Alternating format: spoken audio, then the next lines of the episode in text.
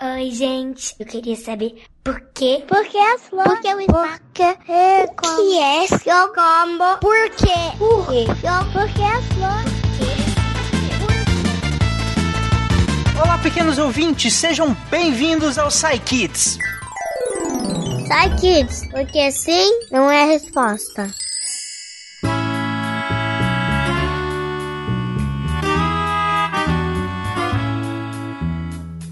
Eu sou Tarek Fernandes e hoje eu estou no Parquinho do Deviante para ler as melhores perguntas que nós recebemos dos nossos pequenos ouvintes. E vamos começar com uma pergunta muito intrigante da Alice. Vamos lá. Oi, meu nome é Alice. Eu tenho 5 anos. Eu moro em Brasília. E minha pergunta é: por que tem imagens na televisão se nem tem nada atrás dela? Beijo, tchau. Oi, Alice, faz muito sentido. Por que tem imagens na televisão se não tem nada atrás delas? Como assim tá aparecendo imagens lá e não tem nada atrás? Só o Julia mesmo para responder essa pergunta. Vamos lá, Julia. Olá, Alice. Muito interessante sua pergunta. Por que tem imagem na televisão? Então, imagina a televisão como um quadro. Também tem uma imagem no quadro que alguém pintou e aquela imagem ficou lá. Mas a televisão é mais interessante, né? Porque ela se mexe, tem várias imagens e tem várias coisas acontecendo ali. E por que que não tem nada atrás? Como é que aquelas coisas estão aparecendo ali? Então, sabe quando você tira uma foto no celular da sua mãe ou do seu pai, ou faz um vídeo e ele fica guardadinho? Ah, e também o celular tem uma tela, sabia? Então, quando você já percebeu que tem uma tela como se fosse uma mini televisão. Mas também não tem nada atrás dele, além da foto que você tirou e tá aparecendo ali. Então, a televisão é uma grande tela formada por um monte de pontinhos coloridos, chamados pixels, que quando se acendem de diferentes formas, eles formam uma imagem. Seria como se você fizesse um desenho, mas só usando pontinhos minúsculos uns do lado do outro. Que quando você olha cada pontinho, ele não faz sentido, não faz desenho nenhum. Mas quando você olha de longe, assim, todos os pontinhos juntos, aí fica legal, que aí aparece aquela imagem bonita que você estava desenhando. Então, cada pixelzinho desse da TV, ou cada pontinho, ele pode ser vermelho, verde ou azul. Ou uma mistura deles para formar outras cores, assim como você faz quando tá pintando. Você mistura amarelo, verde forma azul. Então, tem várias formas de você fazer várias cores, tá? Mas de onde vem essa imagem que tá aparecendo na televisão? Que vai formar com esse monte de pixel que está acendendo e apagando. Então, essa imagem pode vir da foto que você tirou, que acabou de tirar no celular, que está aparecendo lá na imagem, e também pode vir dos canais de TV, também pode vir do YouTube, que você gosta de assistir seus desenhos, ou de várias outras formas, e elas são enviadas para a TV também de formas diferentes, como pela internet, ou pelo ar, através de ondas que a gente também não vê. Então, a imagem que está aparecendo ali é como se fosse um desenho que alguém já fez, ou uma foto que alguém já tirou, e que mandou para a televisão ou que mandou para o celular que a sua mãe tem ou que você está vendo, tá? Aquele desenho que você vê no, no YouTube que você gosta, alguém desenhou ele e mandou para o YouTube, que aí vai ficar aparecendo na sua televisão através dos pixels que vão acender e apagar de várias formas diferentes, de várias cores diferentes, até formar um desenho rapidinho. Eles ficam apagando, apagando e acendendo rapidinho, tá bom? Então espero que eu tenha respondido sua pergunta e envie mais. Gostamos muito de responder todas as perguntas de todo mundo, bom? Um abraço. Boa, Julia. Olha, tá vendo, Alice? Então quer dizer que a imagem da TV, na verdade, são várias pequenas lâmpadazinhas que tem lá dentro que vão acendendo e apagando e formando uma imagem bem grande. E aí essa imagem vem que alguém mandou pela internet, pela antena, mandou essa, essa informação para sua televisão. Então, na verdade, mesmo que não tenha nada atrás da sua televisão, a imagem que se forma lá dentro se forma lá dentro mesmo. Várias pequenas lâmpadazinhas acendendo e apagando. Inclusive, essa brincadeira de imagens paradas que podem entrar em movimento, pede pro seu pai ou pra sua mãe eh, desenhar num bloquinho, sabe, um bloquinho de anotações, desenhar um, um bichinho mesmo, um palitinho assim, uma pessoa em forma de palitinho, e aí em cada página, no finalzinho da, da página, ele desenha o palitinho um pouco mais pra frente, se movimentando um pouco mais. E aí depois ele vai fazer o movimento para passar essas páginas bem rápido. Aí esse palitinho vai andar como se fosse um vídeo em vez de uma foto. E na televisão é quase assim que funciona também. Só que em vez de alguém desenhar com a mão, na verdade o desenho é feito com lâmpadazinhas. Então é assim que acontece a magia da televisão, Alice. E mande mais perguntas pra gente. E por falar em pergunta intrigante, já que nós começamos esse episódio com uma pergunta bem intrigante, ouça uma pergunta do Arthur. Oi, Jujuba. Eu sou de São Roque, tenho 8 anos meu nome é Arthur. Por que, que os animais comem os filhotes?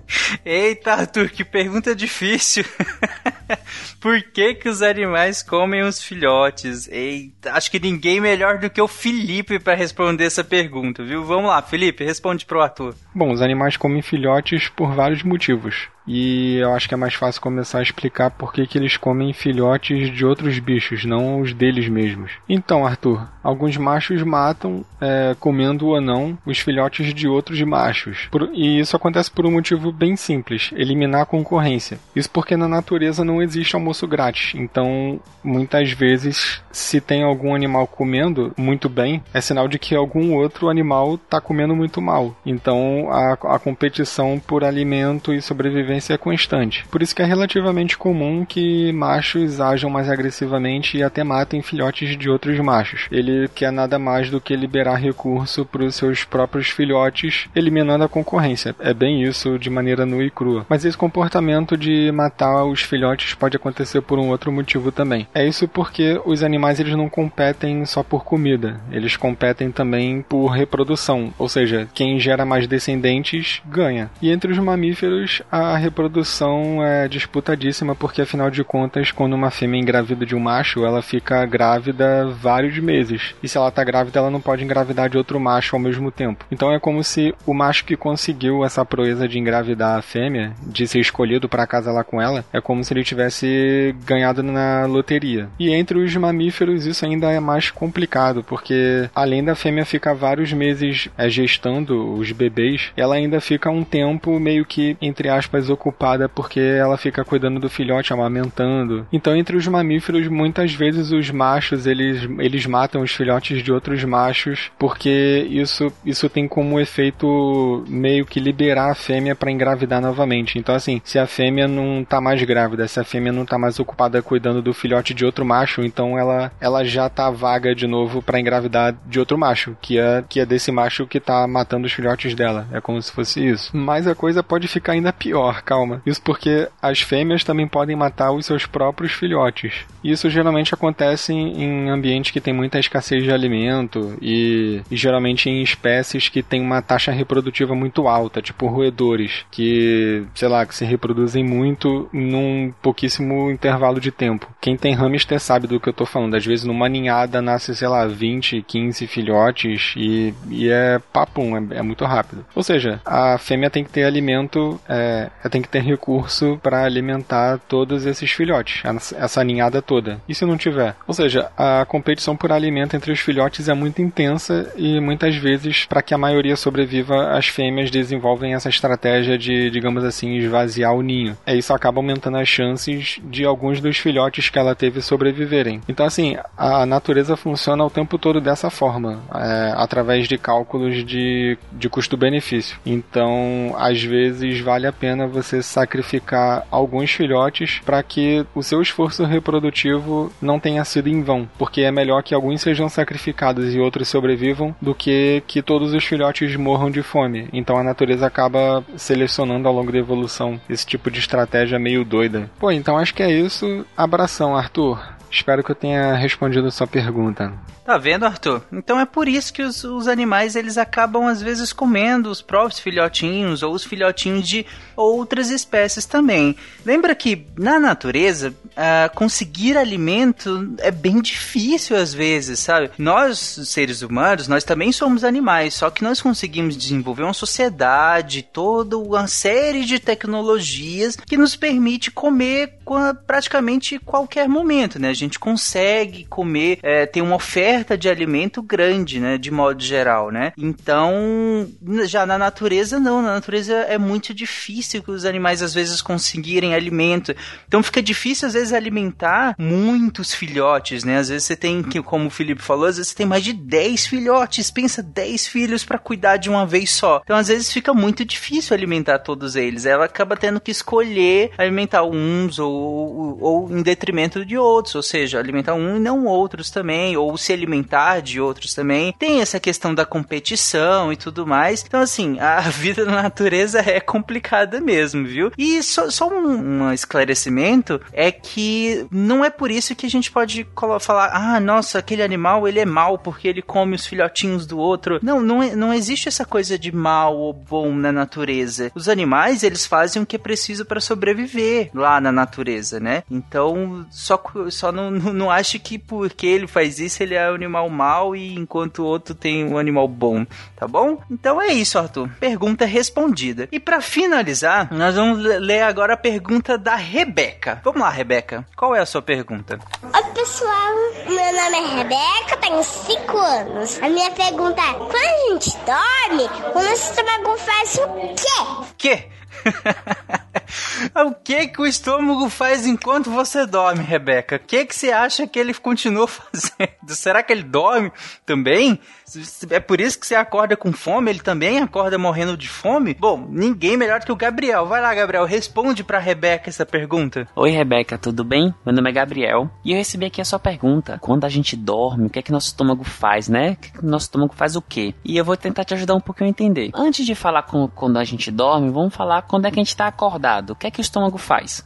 Então a gente tá lá comendo, então a gente tá comendo uma frutinha, tomando um suco, e aí a gente mastiga, mastiga, mastiga engole e vai parar no estômago. No estômago, ele vai produzir várias coisas que são muito ácidas, que acabam quebrando essa comida mais ainda e fazendo ela ficar bem pequenininha e bem mais fácil da gente conseguir absorver, para a gente jogar no nosso corpo e que essa comida deixa a gente forte, deixa a gente saudável, com a memória boa. E o estômago faz isso no dia a dia. Toda vez que você come, o estômago faz isso e ele joga a comida para frente para ir pro intestino, que é a parte que vai pegar a comida e botar dentro do nosso corpo. E quando a gente dorme, nosso estômago faz o quê? Então, nosso estômago ele faz mais ou menos a mesma coisa. Então, não sei se já aconteceu com você de comer bastante e ficar com sono depois dar vontade de dormir. Então, por que isso acontece? Porque o nosso sangue, quando a gente come, ele vai todo para a barriga para ajudar a terminar de comer logo, quebrar aquele alimento todo e levar e botar dentro do sangue para alimentar os outros órgãos que não que não tem. Então, coração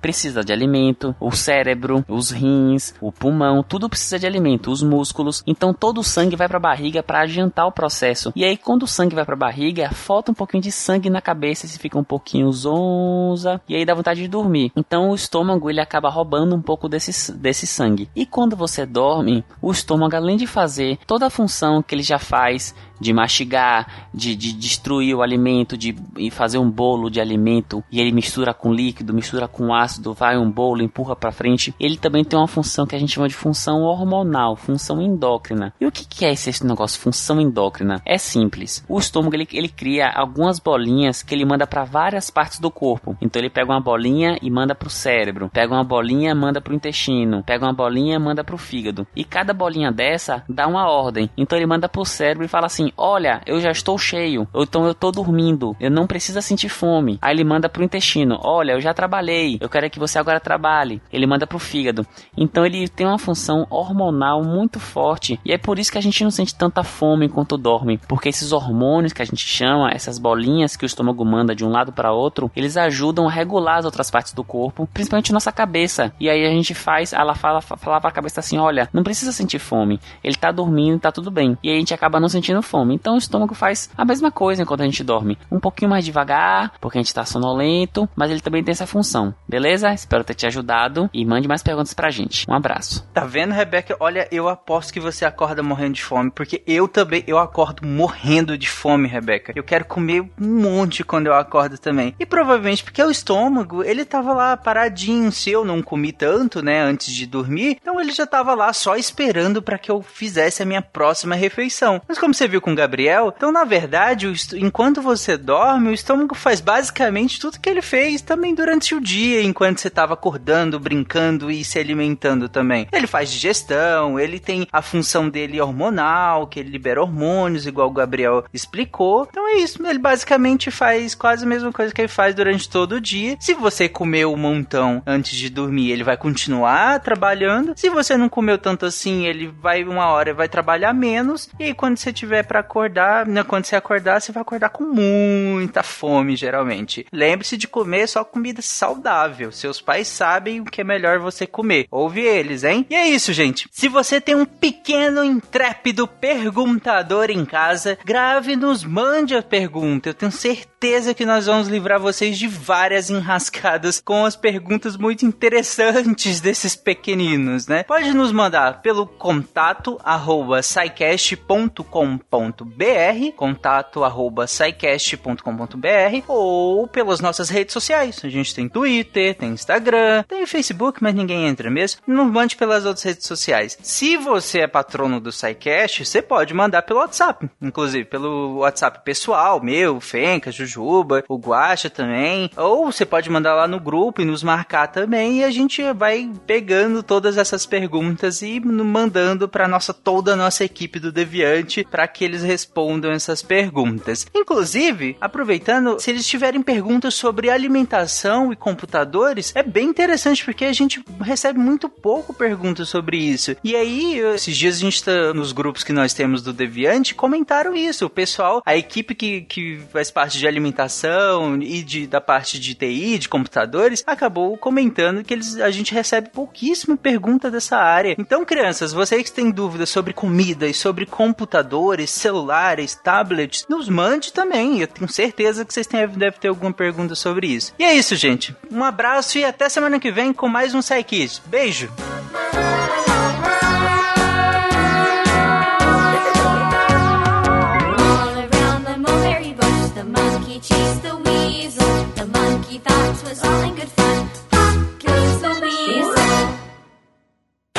Esse podcast foi editado por Nativa Multimídia.